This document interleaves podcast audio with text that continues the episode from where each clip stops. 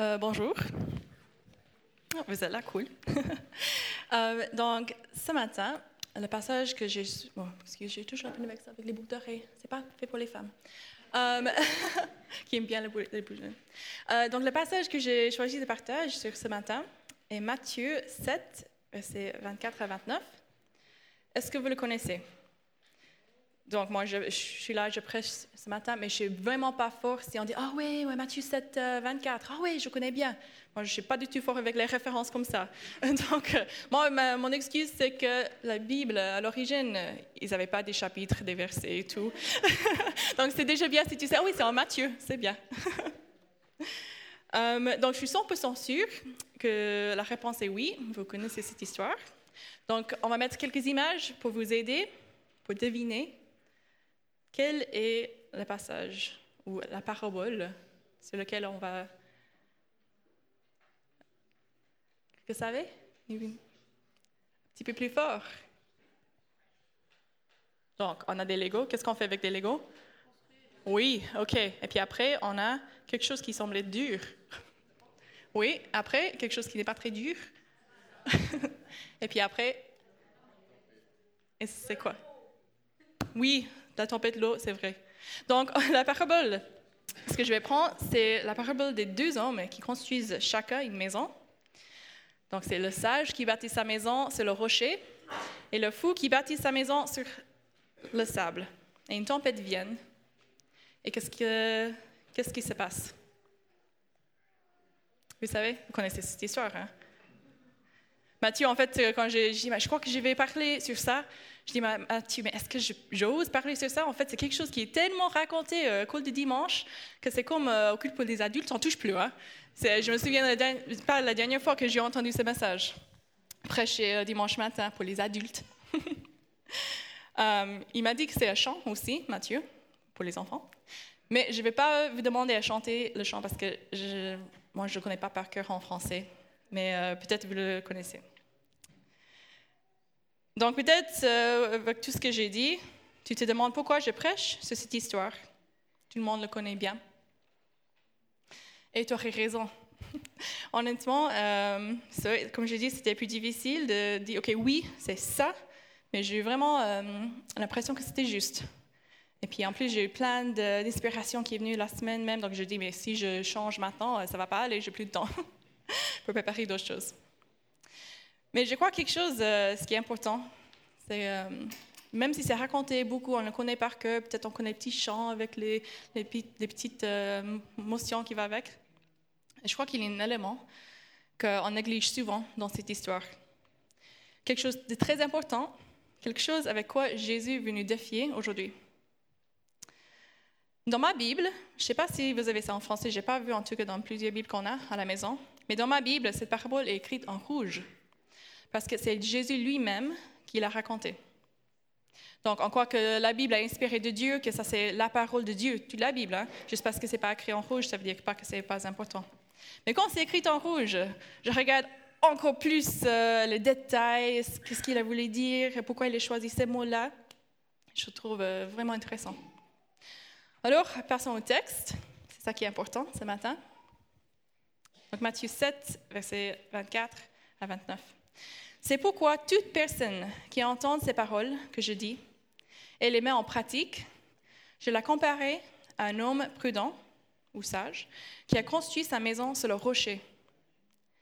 La pluie est tombée, les torrents sont venus, les vents ont soufflé et se sont déchaînés contre cette maison. Elle ne s'est pas écoulée parce qu'elle était fondée sur le rocher. Mais toute personne qui entend ces paroles que je dis et ne les mettent pas en pratique, ressemblera à un fou qui a construit sa maison sur le sable. La pluie est tombée, les torrents sont venus, les vents ont soufflé et se sont abattus sur cette maison. Elle s'est écoulée et sa ruine a été grande. Quand Jésus eut fini de prononcer ces paroles, les foules restèrent frappées par son enseignement. Car il enseignait avec autorité et non comme le spécialiste de la loi. Donc, le contexte de cette parabole, Jésus, est assis sur une montagne, entouré des disciples et des foules qui l'ont suivi d'autres villages. Ces personnes ont écouté Jésus, ils ont vu ces miracles, ils sont émerveillés parce qu'ils voient et ils entendent, et ils en veulent plus.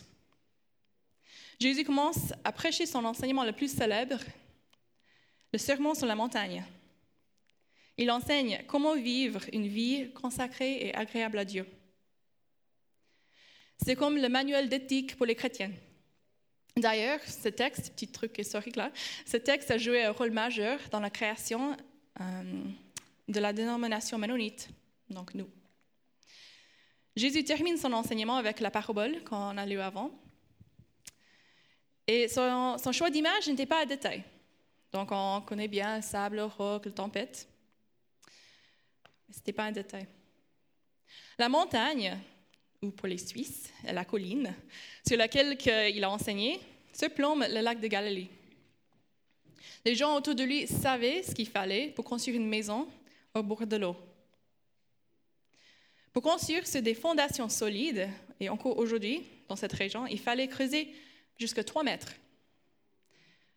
Ils, avaient connu aussi des tempêtes dangereuses en hiver. Donc, on a vu aussi dans la Bible, avec l'histoire de Pierre qui marche l'eau, on voit que Jésus calme les tempêtes.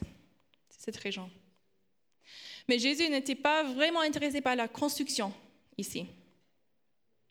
On prend cette fondation de notre vie, qui est la fondation de notre vie, et ce n'est pas du tout faux, je ne suis pas là pour dire ça.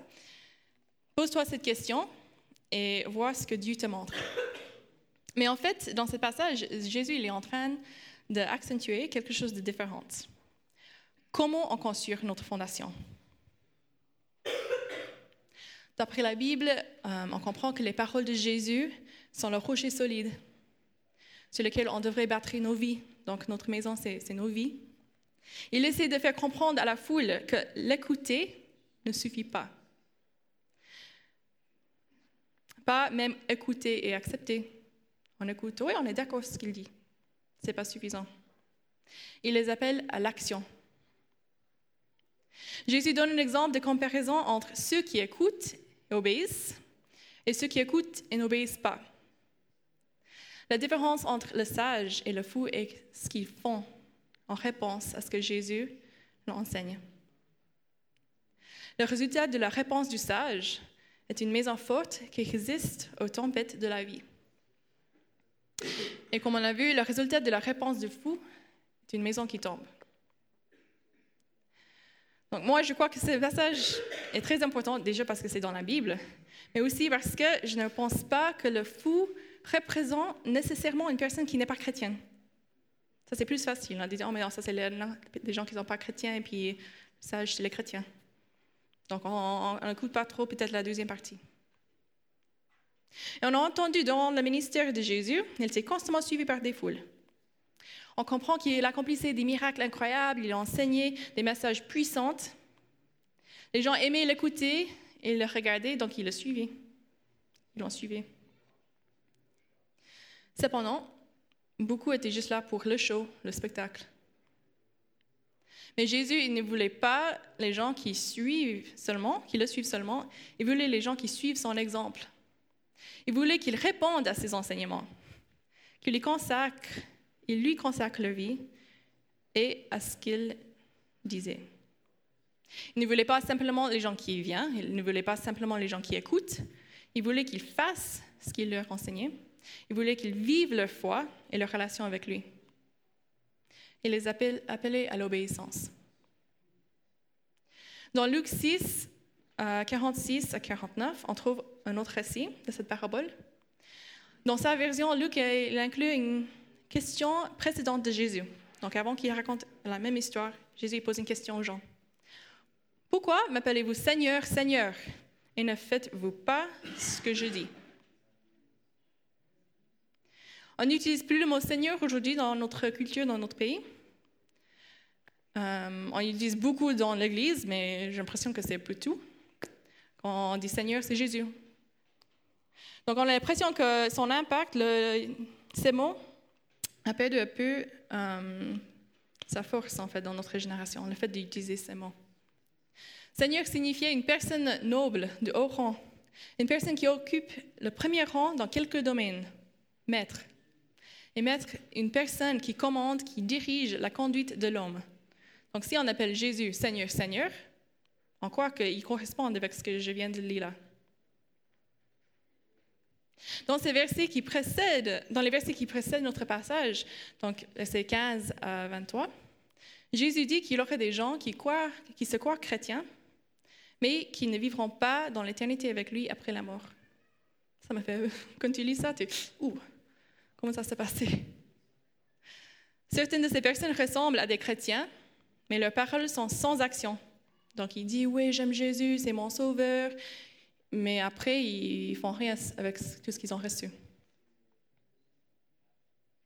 D'autres personnes prêcheront en son nom, l'appelleront Seigneur et feront ce qu'ils jugeront bon. Donc on voit que les gens disent, mais Jésus, j'ai guéri des malades dans ton nom, j'ai prêché dans ton nom. Mais ces personnes ne vont pas entrer dans la vie éternelle avec Jésus. Pourquoi? Ils n'ont pas de relation avec Jésus. Ils, ne font pas ce que lui leur demande à faire. Même s'il fait ce qui est juste, c'est parce que lui les a demandé à faire. Est-ce qu'on comprend cela? Je trouve que c'est tellement important pour nous aujourd'hui. Ce passage ne parle pas de salut euh, à travers des œuvres, ça c'est important. On est sauvé du châtiment du péché, de notre péché, parce que Dieu par son amour, sa miséricorde et sa grâce, a permis à Jésus de prendre notre place. C'est ça qui nous sauve, hein? ce n'est pas nos, œuvres. C'est le cadeau de la mort de Jésus à notre place et de sa résurrection, important, dans lequel on a également une nouvelle vie qui nous sauve.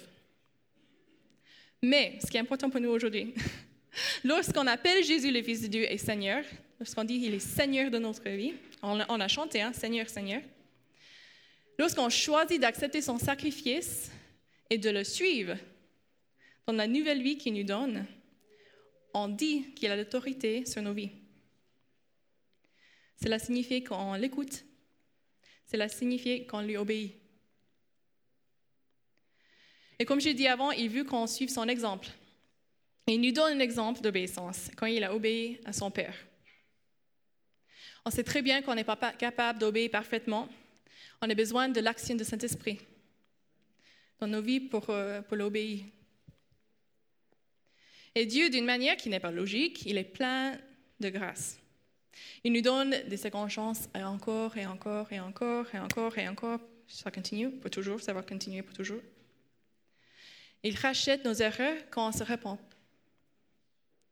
Mais on voit dans cette histoire, il nous avertit de bien réfléchir avant de choisir de ne lui pas obéir m'obéir.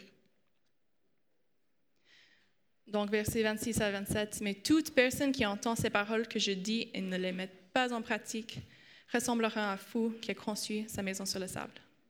La pluie est tombée, les torrents sont venus, les vents ont soufflé et se sont abattus sur cette maison. Elle s'est coulée et sa ruine était grande. Ce verset décrit, une conséquence, pas une punition. Quand on n'obéit pas, on s'éloigne de Dieu. En conséquence, on est loin de Dieu, donc on n'est pas assez fort pour traverser les épreuves de la vie quand elles viennent. La foule, la foule oui, qui suivi Jésus, il vit son pouvoir en personne. Ils ont entendu, entendu ses enseignements de sa bouche. Ils passaient tout le temps avec lui, avec d'autres disciples. Ils avaient vu les intentions de Jésus. Ils aimaient l'écouter. Mais une bonne partie ne devait pas obéir à ce qu'il a enseigné, car Jésus estimait nécessaire de s'attaquer au problème. Et aujourd'hui, est-ce qu'on est parfois pareil? On écoute, on vient ici dimanche matin, on passe du temps avec des chrétiens pendant la semaine, mais en lisant la Bible, en écoutant la parole de Dieu prêchée, quand Dieu nous parle, quelle est notre réponse? Parce qu'une réponse est requise. Donc, basé sur ce, passage et les chapitres qui le suivent, euh, qui, qui avant, qui le précèdent, à mon avis, on a généralement trois façons de réagir lorsque Dieu nous parle. Donc, premier, euh, ne pas écouter. Donc, on n'écoute pas. On est peut-être on n'est pas chrétien ou on est chrétien, mais on ne lit pas notre Bible, on n'écoute pas la parole prêchée. Voilà. Donc, on n'obéit pas. Deuxième, c'est écouter, mais ne pas obéir. Et là, j'ai presque mis écouter et oublier. Donc, sur ce point, j'ai deux sous-points. J'ai écouté, jugé et partagé nos opinions.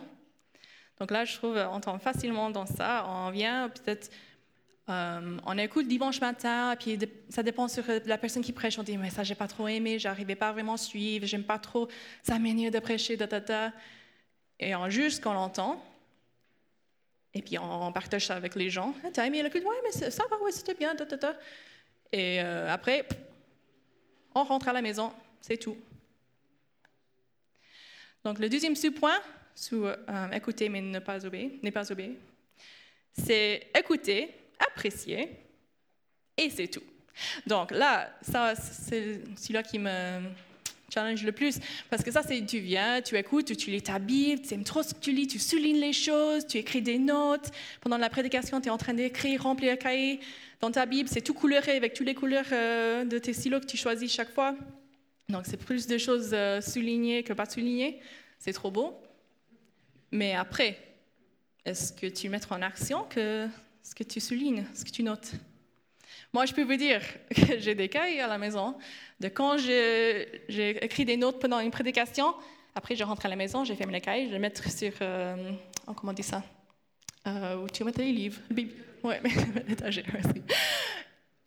Ils ont resté là j'ai tous ces cahiers, je ne les ai pas jetés parce que je dis, mais je ne peux pas les jeter, hein, ils prennent la place, mais je ne peux pas, c'est des notes, des prédications, la parole de Dieu. Mais après, j'ai oublié hein, ce que j'ai écrit. J'ai oublié ce, que, ce qui m'a touché ce jour-là. Et ça ne veut pas dire que vous devrez rentrer aujourd'hui puis vous vous rappelez de tous les mots que j'ai dit, tout ce que j'ai dit ce matin. Mais quel est le message que Dieu veut nous transmettre aujourd'hui?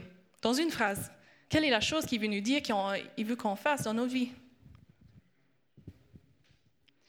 Donc le troisième point, ça c'est vraiment bien ce point, c'est écouter et obéir. Donc on lit la Bible, on laisse la Bible entrer dans nos cœurs, on écoute la parole prêchée, et après, on le met en action dans nos vies. Donc comme j'ai dit en tant que chrétien, ces deux réactions au centre euh, sont trompeuses. Je crois qu'on entre facilement dedans. Parfois, le dimanche matin, on est fatigué, donc euh, je demande à Mathieu comment dire ça on est dans la lune quand la prédication commence. On n'écoute plus. On est là, ok, oui, oui. Puis après, tu rentres à la maison, tu manges et c'est bon. Et puis, euh, c'est pas qu'on fait exprès nécessairement chaque fois. Mais j'ai l'impression qu'aujourd'hui, c'était important de dire que quand la parole est prêchée, quand on lit la Bible, et ça, si on dit c'est la parole de Dieu, c'est important qu'on n'oublie pas ce qui est dit sur cette parole. Ne sais pas ce que parce que je prêche, donc c'est pas que je veux que vous, vous m'écoutez. Mais c'est tellement important. Il ne faut pas oublier. Comme les foules ont suivi Jésus, on est présent et on écoute. On est des témoins de l'œuvre de Jésus autour de nous. On pense qu'on fait juste. Mais si notre cœur et nos actions, donc notre cœur et nos actions, parce que c'est possible que notre cœur change, pas nos actions. Si les deux ne changent pas ensemble en réponse à ce qu'on entend, cela ne fait aucune différence qu'on vienne ici ou non. En même temps, là, si notre but en venant ici, c'est juste d'écouter et ne pas de participer. Donc en Jacques, on lit aussi, ne vous faites pas des illusions sur vous-même. On veut contentant d'écouter la parole de Dieu. Mettez-la réellement en pratique. En revanche, il y a celui qui examine attentivement la loi parfaite, qui nous procure la liberté. Et il s'y attache fidèlement. Il ne se contente pas de l'écouter pour l'oublier ensuite. Mais il la met en pratique. Et bien, celui-là sera béni dans tout ce qu'il fait. Dans notre vie chrétienne, est-ce qu'on est juste ici pour le spectacle?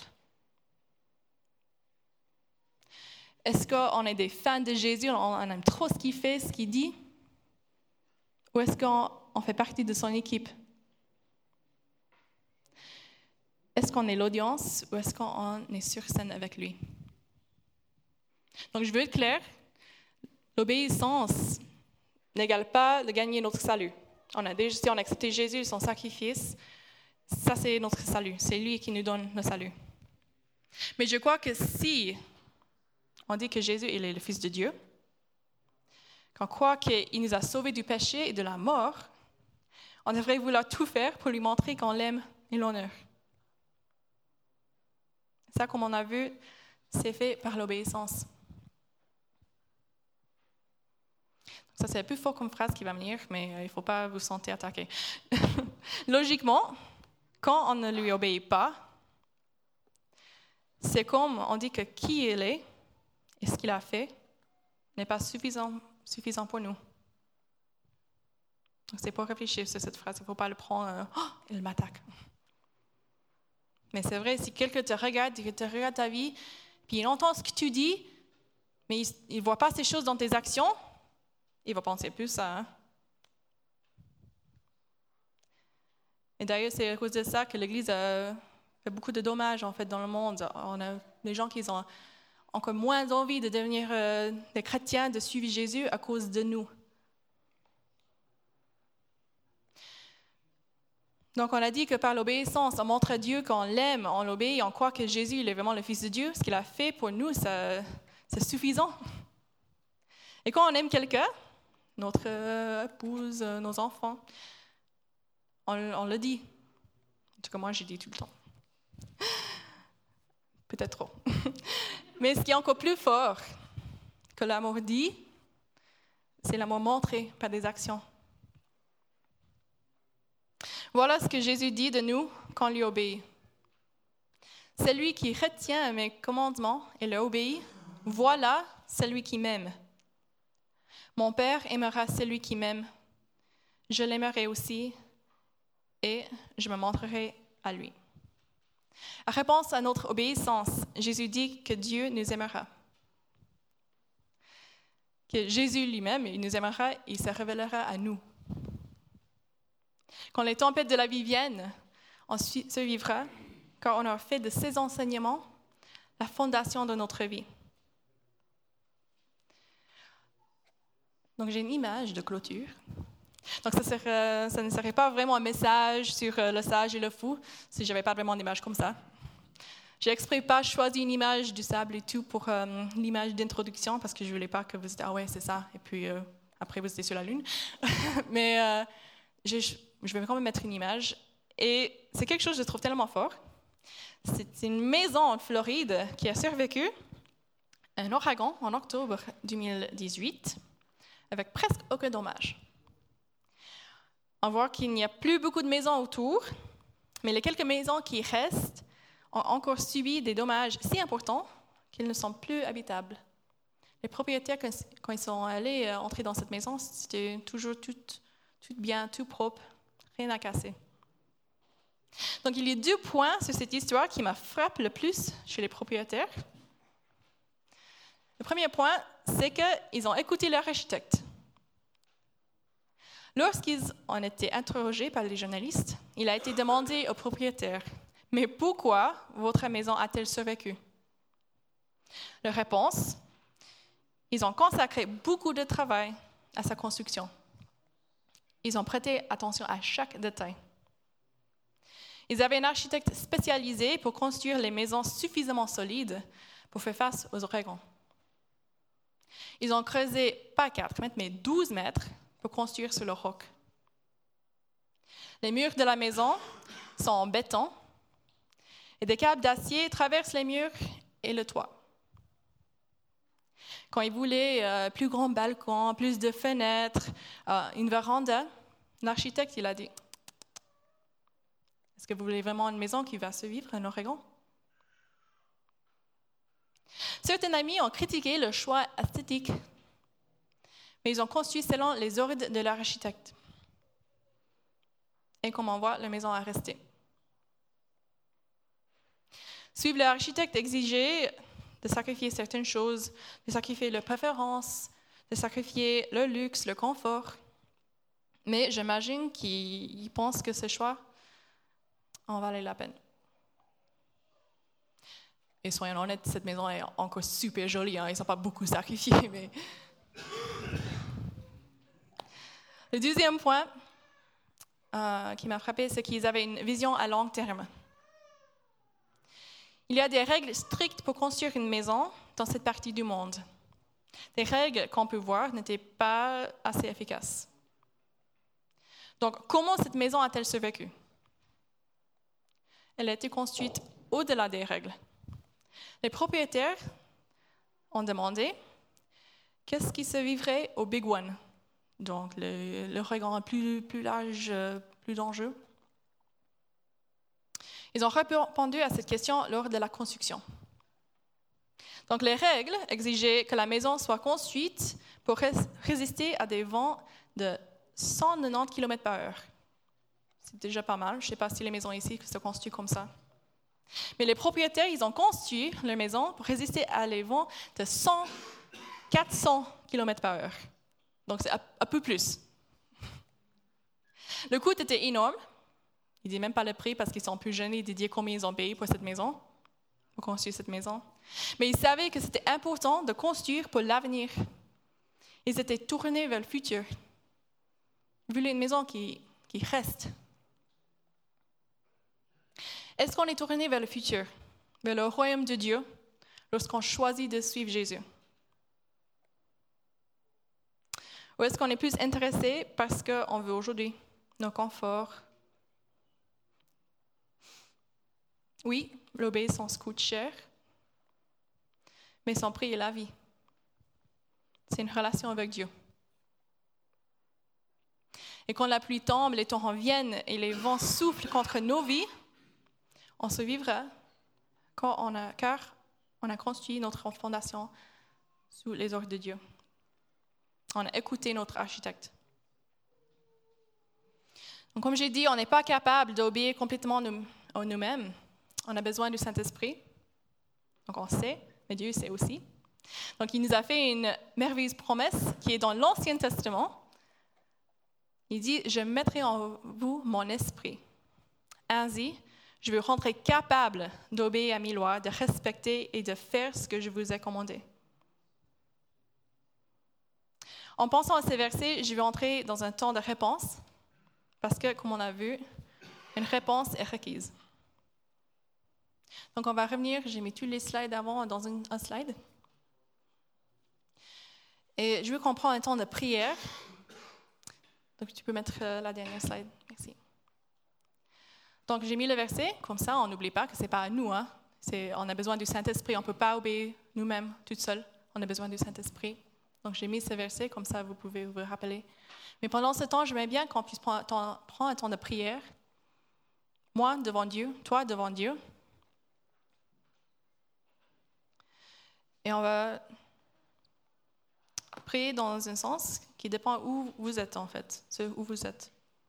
Donc, pour le premier point, pour la personne qui n'écoute pas.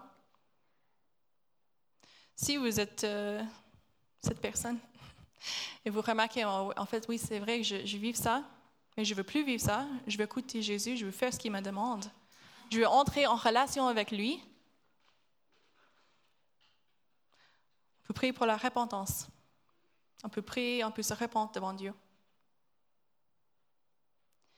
Si elle va partir du deuxième groupe, Peut-être tu écoutes, euh, tu, essaies d'obéir, tu aimes bien ce que Jésus dit, mais en fait, ce n'est pas vraiment montré dans tes actions. On va prier que le Saint-Esprit nous rende capables.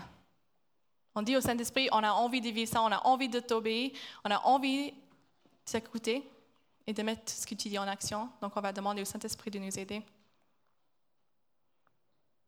Aussi, peut-être euh, en général, tu obéis bien. Tu dirais, mais en fait, ça va. Mais peut-être il y a une chose que Dieu est en train de te demander. Donc, ce n'est pas juste les choses écrites dans la Bible, ce n'est pas juste la parole prêchée dimanche matin ou euh, quand vous allez en week-end séminaire, quelque chose comme ça. Mais il y a aussi des moments où Dieu te parle, que à toi. Et peut-être il est en train de dire quelque chose, il est en train de te demander de faire quelque chose. Et vous avez peur, vous ne savez pas comment c'est possible. Là, on va aussi prier pour le courage, la foi et l'aide du Saint-Esprit. Et je vais ajouter encore euh, une dernière catégorie. C'est pour les personnes qui sont maintenant dans les, tempêtes. Pour les personnes qui construisent la maison euh, selon la parole de Jésus, ils l'écoutent, ils obéissent, ils mettront en action ce que Jésus dit, mais maintenant ils sont dans une tempête. Si ça c'est le cas pour toi, on va aussi prier pour toi et tu peux demander à Dieu de t'aider, de te rendre fort l'endurance. Parce qu'il te promet que tu vas survivre. Donc, on va prendre un temps de prière. Peut-être c'est un peu gênant parce que aura la silence. Mais j'aimerais bien que vous puissiez reprendre, reprendre à ce qu'on a entendu et prendre le temps de prière juste toi devant Dieu. Puis à la fin, je vais prier pour tout le monde, pas de cas spécifiques, mais pour finir.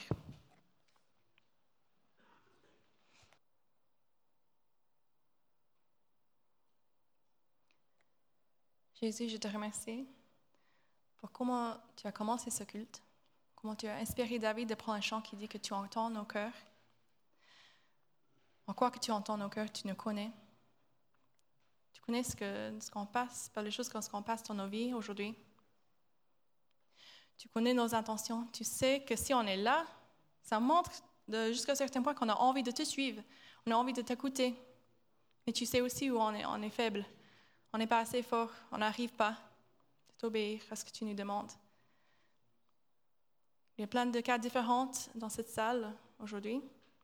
On est tous en train de vivre les choses différentes, on est tous dans des, endroits différents dans notre relation avec toi. Et tu nous connais et tu nous aimes.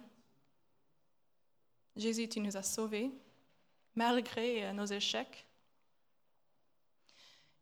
On veut dire aujourd'hui que Dieu a envie de te suivre, de t'écouter, de t'obéir on veut aller plus loin dans notre relation avec toi, toi. On veut aller plus loin dans notre foi. On veut être un bon exemple.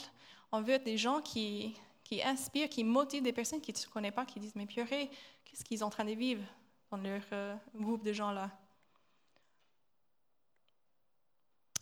On dit que c'est toi, le Seigneur de notre vie. C'est toi qui as l'autorité de nos vies. Et on veut t'obéir. Donc, je te demande, Saint-Esprit, que tu descends sur nous maintenant tu nous remplis avec la capacité, euh, avec la force de te suivre, parce que ce n'est pas toujours facile. On n'a pas toujours envie. Et je te demande que tu nous montres euh, les conséquences de si on, te suit.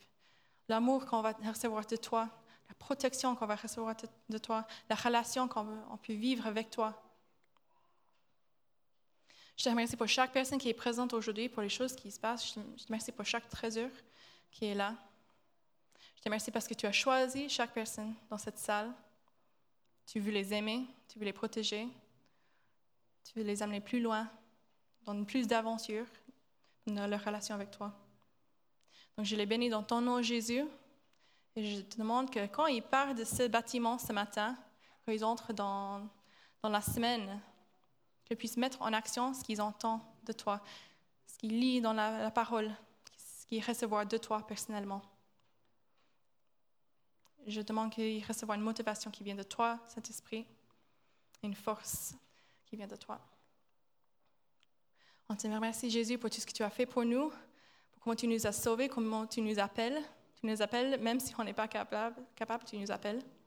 je te remercie pour ça, comment tu crois en nous et combien tu nous aimes. On t'aime, Jésus. On veut t'honorer avec nos vies, avec nos actions, avec nos paroles, avec tout. On t'aime et on te donne le reste de cette journée. Amen.